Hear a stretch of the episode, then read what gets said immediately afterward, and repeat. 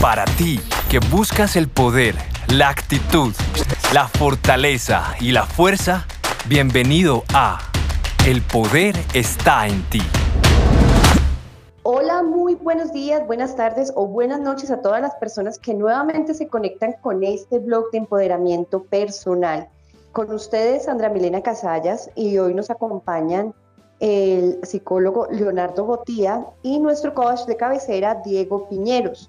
Recordemos que hoy trataremos los temas de atributos personales para influir en los demás. Saludo a la mesa de trabajo, Diego, ¿cómo estás? ¿Cómo va esta nueva eh, vuelta después de la pandemia, después de tantas cosas que han pasado en Colombia? Bueno, buenas tardes, Andrita, para ti. Buenas tardes, Leo. Buenos días, buenas noches a las personas que nos escuchan. Muy bien, todo muy bien. Hoy con un tema súper interesante, los atributos que necesito para influir en los demás. Tema súper, súper interesante. Gracias a Dios por acá, todo muy bien. También damos un saludo especial a Leonardo. Hola Leonardo, ¿cómo estás? Bienvenido a nuestro programa, a esta, la casa de El Poderate y el poder de estar en ti. ¿Cómo vas? ¿Cómo va todo? Hola Sandrita, buenas tardes, noches, días para la persona que esté escuchándonos. Y Diego, también bienvenido. Encantado de poder estar aquí y acompañándolos con un tema tan profundo, tan intenso, porque este es un tema que realmente le sirve a cualquier ser humano para poder relacionarse mejor con nosotros. Empodérate de tus actos. No sueñes con el éxito, construyelo. Sí, así es, Leonardo, exactamente. Eh, el querer uno poder acercarse a las demás personas de la mejor forma es algo vital, ¿no? Es algo que todos queremos, pues siempre que nuestras relaciones personales sean lo mejor posible y que precisamente esos atributos que nosotros tenemos, esos atributos personales puedan influir de manera positiva, ¿no? Es lo que todos buscamos. ¿Tú cómo crees, Leonardo, que esos atributos personales se pueden trabajar para llegar uno a influir de manera positiva en los demás? Muy bien, pues indudablemente en primera instancia siempre hay que tener en cuenta las emociones, porque los seres humanos nos vemos em, conversando en alguna manera o conviviendo de alguna manera con, con, unas emociones que son las que nos permiten o, o facilitan relacionarnos bien con el otro o al contrario, nos encontramos con emociones que lo que hacen es mantener una relación de conflicto o de desinterés con el otro. Eh, esto hace que de, alguna u otra manera mm, formemos empatía con algunos, ¿cierto? O no, o poca empatía con otros. Eh, a veces decimos cosas que no son acertadas, a veces decimos cosas que hacen daño, eh, a veces emitimos palabras que es mejor tenerlas en el silencio porque no sabemos qué tanto impacto tienen en el otro. Como también se nos olvida decir palabras importantes como el te amo, el te quiero, el te extraño, me haces falta, que mm, a veces por la cotidianidad, la rutina, la costumbre, se nos olvida decir esas cosas tan importantes, emitir emociones que valgan la pena para estar con el otro en paz, en armonía, que en este momento pues realmente lo, lo, necesitamos, ¿no? Tú sales a la calle, eh, ves a la gente llena de, de caras, eh, digamos así, amargas, eh, ves a la gente que se monta en el, Transmilenio con disgusto, ves a, los, em, a las personas en sus autos em, conversando a veces y peleando o un conflicto con otro carro, sí, o sea, estamos invocando constantemente es un tipo de, conversación negativa y de conflicto, pues que, que no nos hace o no nos permite de alguna otra manera tener armonía en nuestra comunidad, en nuestra, eh, en nuestra familia y a veces con nosotros mismos. Así es, Leonardo, así es. Muchas veces esas palabras negativas nos llegan hasta lo más profundo del alma, ¿no? Nos llegan hasta donde nosotros no, no esperamos. Y, juegan un papel muy importante, además terminan jugando hasta en nuestra contra. ¿Tú qué opinas, Diego? ¿Tú qué opinas al respecto acerca de, total, esas palabras y de ese empoderamiento que uno muchas veces no lo tiene, pero por uno mismo, porque muchas veces se convierte uno en su propio enemigo? No, total. El lenguaje como manera de comunicación es fundamental a la hora de que me relaciono con el otro, porque lo que yo le expreso y como él lo entiende define claramente cómo nos relacionamos. Entonces creo que es central las palabras negativas, positivas, absolutamente todo lo que comunicamos, eh, no solo con lenguaje, también eh, el paralenguaje y bueno, y otros podrían ser súper importantes, o son muy importantes más bien. Pero quiero decirte tres o cuatro cositas que son atributos de nuestra personalidad que deberíamos potenciar para podernos relacionar mejor con la gente. Y es que el primero es que hay que tener mucha apertura a las nuevas experiencias, ¿no? Si te cierras, si te quedas en ti mismo, si estás allí agarrado contigo mismo, como tú y yo, yo y tú somos el mismo y aquí no salimos, seguramente te cueste mucho trabajo relacionarte con los demás. Segundo, hay que trabajar, cuando abras la cabeza, pues hay que trabajar en la extroversión o sociabilidad, es decir, permitirte dialogar con el otro, permitirte abrirte a la comunicación, como estábamos hablando hace un ratico, Leo, eh, hacia los demás. La tercera característica que sería buenísima de resaltar sería la responsabilidad. Es decir, la responsabilidad como esa capacidad que tenemos de controlar los impulsos y de hacer las cosas en plena conciencia y con plena responsabilidad. Cuarta, la amabilidad. Eh, indica fácilmente la amabilidad si eres simpático, si no eres simpático, si entiendes las emociones de los otros o si no las entiendes. Claramente cuando una persona está en un momento difícil y tú no se lo o sea, y tú no le manifiestas que lo entiendes, que estás ahí con él, que cuando menos entiendes eso que él está sintiendo, es difícil que te puedas relacionar. Y el quinto es el que Leo estaba diciendo, la estabilidad emocional eh, o la gestión de las emociones, ¿no? Que ya Leo nos la explicó muy, muy bien explicada.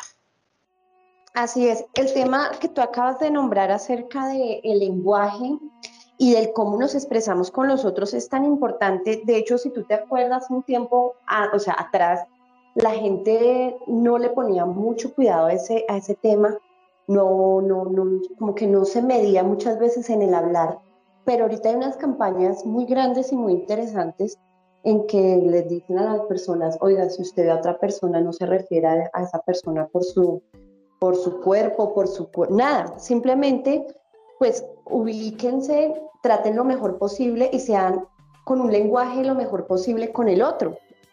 Es así, ¿verdad, Leonardo?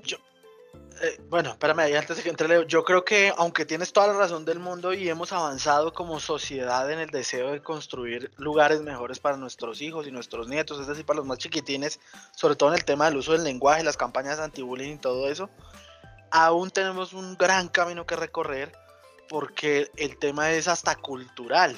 Eh, es decir, en, Japón expresan los sentimientos de una manera totalmente diferente como los expresamos en Sudamérica y en Europa pues es otra y en Norteamérica es otra, etcétera, etcétera, etcétera. Entonces lo que quiero decir, Sandrita, con esto es que tienes toda la razón en que el tema se debe ser a partir de la educación para generar cultura y con la cultura generar nuevos símbolos, etcétera, y poder trabajar poco a poco en ese uso adecuado del lenguaje.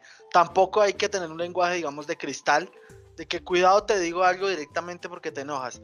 No, pero hay que saber usar el lenguaje en los momentos adecuados, en las circunstancias correctas y con las herramientas correctas. Hablemos al son de un café. Como te decía Sandra hace un rato, evidentemente el tema y el uso del lenguaje es fundamental. ahí? Ahora sí, Leo, ahora sí.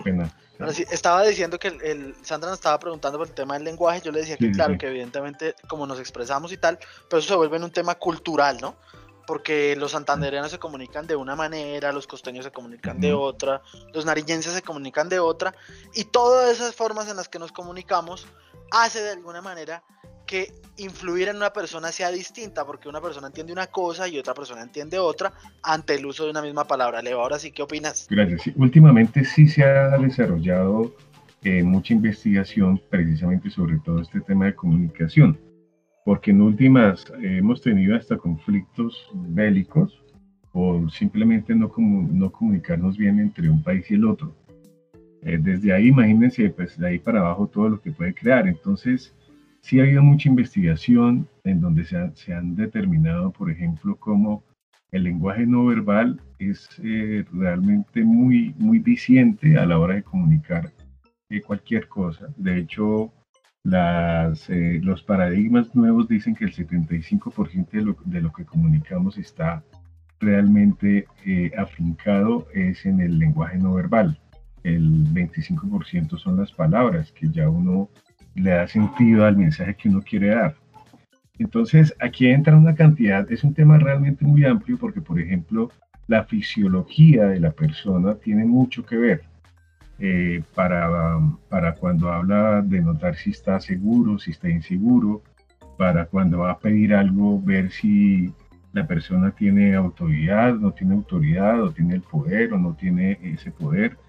La fisiología allí, por ejemplo, es muy importante, el cómo movemos eh, las manos, el cómo eh, afirmamos con la, con la cabeza o negamos. Bueno, son muchas cosas que están involucradas allí.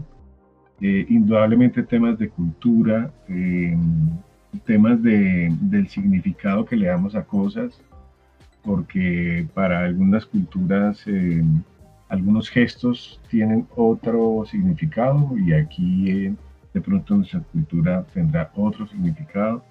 Entonces es un, es un tema muy amplio, ¿cierto? Que tiene que ver precisamente con la lingüística, la semiótica, eh, la filología, que, son, que son temas que se están investigando muy fuerte y que aplican realmente para la comunicación con el otro.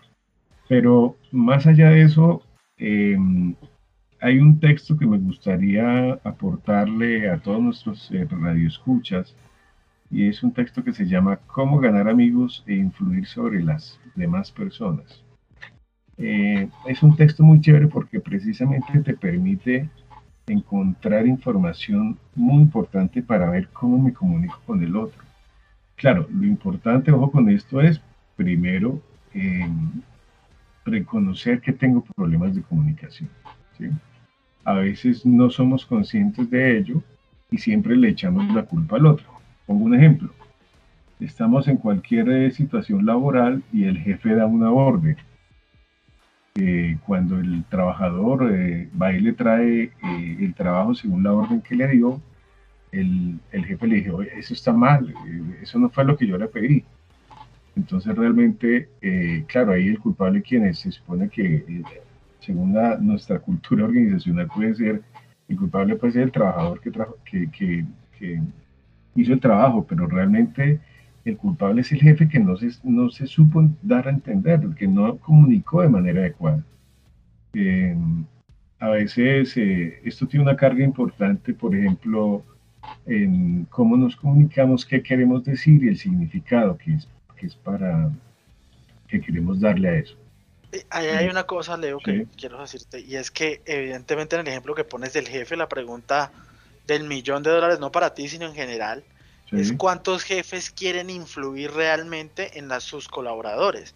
Hay algunos jefes que todavía están pensando que bajan una orden y tiene que cumplirse porque él lo dijo, y no han entendido que el tema es de influencia, poder, relación e influencia. Sí, así es. Entonces, eh, lo que te hablaba ahora, el tema de la autoconciencia, de cómo me comunico es muy importante. Cuando el jefe, por ejemplo, a través del, coaching, eso facilita mucho.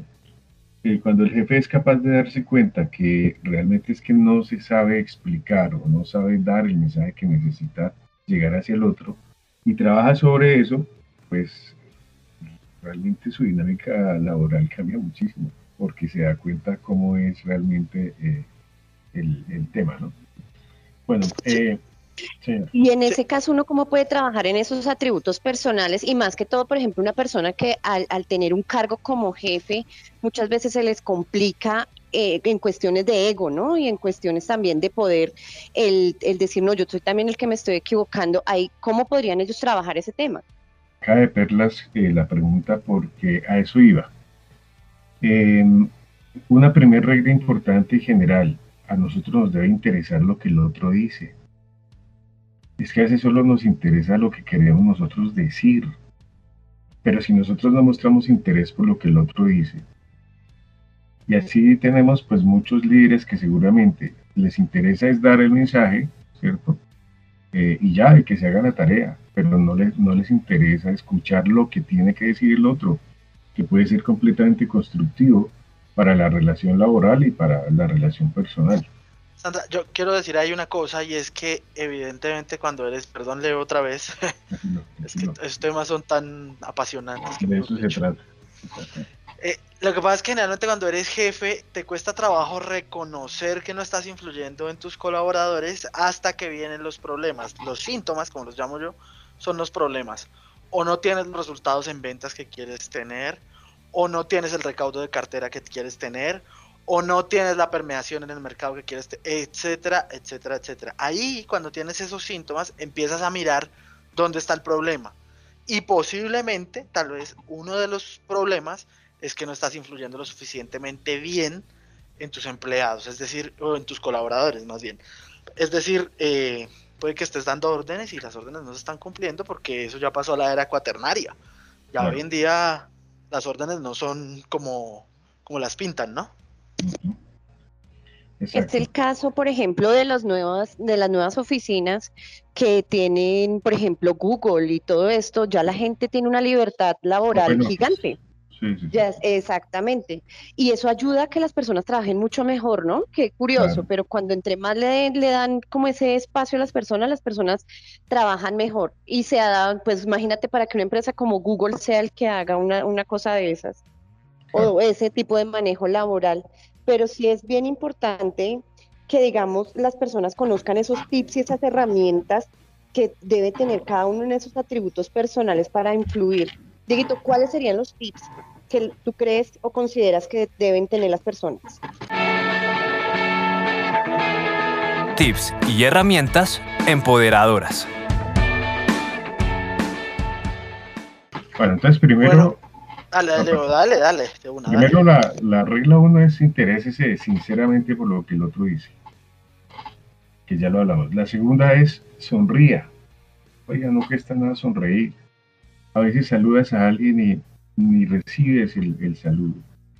Eh, no cuesta nada mover un poquito la boca y, gestionar una sonrisa. Eh, eso es algo que se nos ha olvidado. Y recordemos que eh, la, la, teoría dice que un minuto de sonrisa puede quitar 30 minutos de amargura. La gente no sonríe. Y siempre están como de mal genio. No es todos, ¿no? No es todos, pero, pero pasa mucho. Regla 3. Recuerde que para toda persona su nombre es el sonido más dulce e importante en cualquier idioma. Entonces, llamar al otro por el nombre es muy importante. Eso lo, realmente lo, nombrarlo es identificarlo, ¿no? Es darle su identidad. Es decirle, Diego, hola, buenos días, ¿cómo estás? Sandra, buenos días, ¿cómo estás? ¿Sí? Entonces, cuando, cuando te nombran a ti por el, por, tu nombre, pues ya hay una aceptación y una identidad propia en la relación con el otro. Y además si sonríes, pues más chévere. Cuatro, sea un buen oyente, anime a los demás a que hablen de sí mismos. Hay que saber escuchar, porque, porque a veces solo nos, nos escuchamos a nosotros como tal o lo que nos interesa. Y cualquier persona necesita en algún momento decir, oiga, eh, estoy enfermo, oiga, me pasó esto en la familia, o, ¿sí? Regla 5, hable siempre de lo, que te de lo que le interese a los demás. Ojo con esta, esto es importante, porque cuando tú hablas con el otro mostrando interés por lo que el otro dice, y conectándote y sintonizándote de esa manera, el otro eh, se abre de una manera sorprendente. Cuando tú te interesas por el otro, de una vez el otro se interesa por ti. Eso es automático. Entonces, ojo porque esa regla es muy importante. Y la regla 6, haga que la otra persona se sienta importante y hágalo sinceramente. ¿Cierto? Darle importancia al otro, decirle que bien lo hizo, decirle eh, magnífico eh, el trabajo que realizaste o el instrumento que tocas o bueno, cualquier actividad que sea, resaltarle su labor, resaltarle su trabajo. Eso no cuesta absolutamente nada y al otro sí lo enorgullece y le permite abrirse de una manera apropiada en la relación contigo y con los demás. Leonardo, muchísimas gracias por estos tips. Eh, recordemos, por favor, Diego, a nuestros oyentes nuestras redes sociales. Recuerden que cualquier inquietud que tengan ustedes frente al coaching, pueden comunicarse con nosotros a las siguientes redes sociales, Diego. Listo, espérame, voy a cerrar aquí con, mis tres tips porque me, me, quedo mucho. Claro que sí, claro que sí, necesitamos tus tips también, obviamente, estamos esperándolas. El, primero, el que dijo Leo de, la, de sonreír, es un tip absolutamente fundamental en todo lo que quieras emprender. Entonces, ese tip es universal para absolutamente todo. Segundo, agrégale valor a todo el mundo. No andes intentando quitarle a la gente valor, sino más bien agregarle valor a la gente. Piensa tú en qué le puedes servir a los demás, piensa tú en qué puedes ayudarle a que los demás crezcan. Seguramente es una buena manera de influirlos. Y tercero, como decía Leonardo hace un poco, es, hace, hace poco, es importantísima la conexión. Los grandes líderes tocan el corazón antes de pedir la mano. No puedes influir a alguien simplemente desde el discurso sin haberle tocado el corazón. La única manera de influir realmente es tocándole el corazón. Con esos tres, tres tips me despido y las redes sociales. Diego Pineros Coach en Facebook, Diego Pineros Coach en Instagram y www.diegopineros.com, la página web. Bueno, muchísimas gracias, Dieguito. Leo, muchísimas gracias por acompañarnos hoy.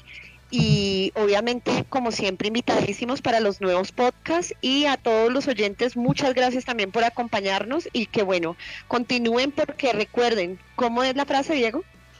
El poder está en ti. Estrategia, liderazgo, éxito, crecimiento, poder. El poder está en ti.